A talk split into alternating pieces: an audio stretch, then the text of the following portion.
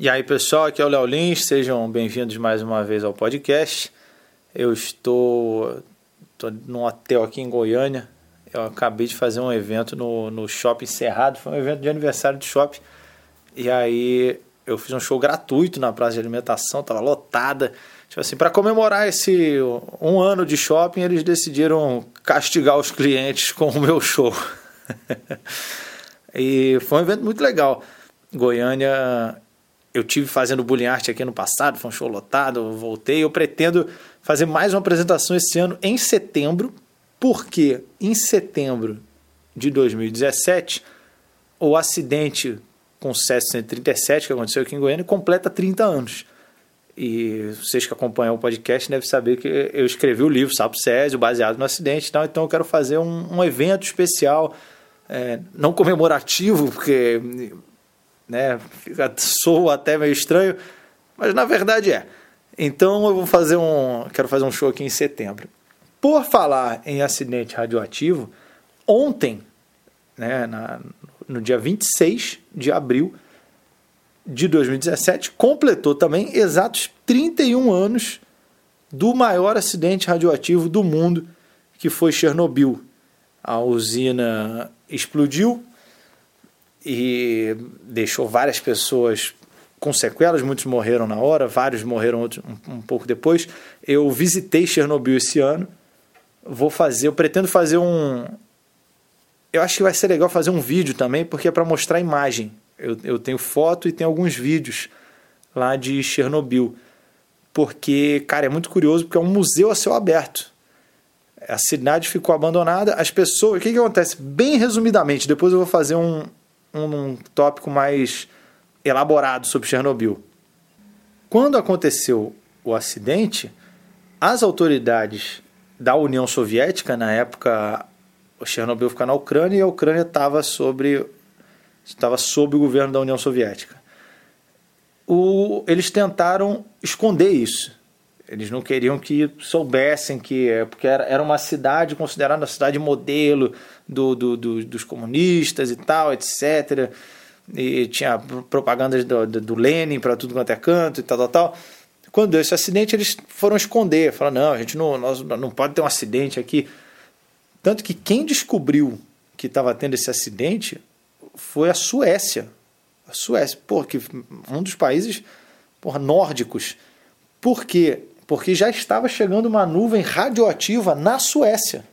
O acidente aconteceu na Ucrânia e aí um centro de operações lá da Suécia começou a ver uma nuvem radioativa e foi investigando, investigando e entrou em contato com, a União Soviética e falou, olha, aconteceu alguma coisa aí? Não, não, não aconteceu nada. Enfim, depois acabou tomando a proporção que eles assumiram e quando aconteceu o acidente, no dia que explodiu, eles falaram para as pessoas, para os moradores, porque fizeram uma cidade perto da usina, da usina de Chernobyl, fizeram uma cidade chamada Pripyat.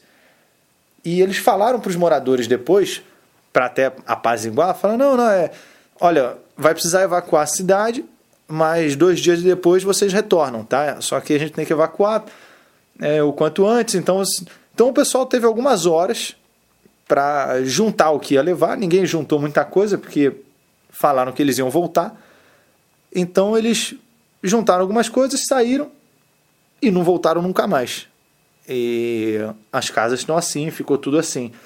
Então é uma oportunidade assim, é, é um lugar único no, no, mundo. Eu sempre tive curiosidade de conhecer. É, Para entrar lá precisa de, de, autorização, tem duas zonas de exclusão que eles falam. É, se eu não me engano, uma de 10 km, uma de 30. É, ninguém pode habitar nesses lugares, é, embora haja exceções, depois eu vou, vou comentar isso também. Enfim, é, é um, um acidente muito curioso que vocês até deixam opinião aí, se seria legal também ter um em, em vídeo e tal. O, hoje eu iria comentar sobre a Rússia. Né? Eu fiz a, a, minha última postagem, que foi a minha chegada na Rússia, pegando o, o táxi e tal, e depois eu dei uma volta pela Praça Vermelha, a Red Square, que a Rússia, cara, eu confesso que me surpreendeu.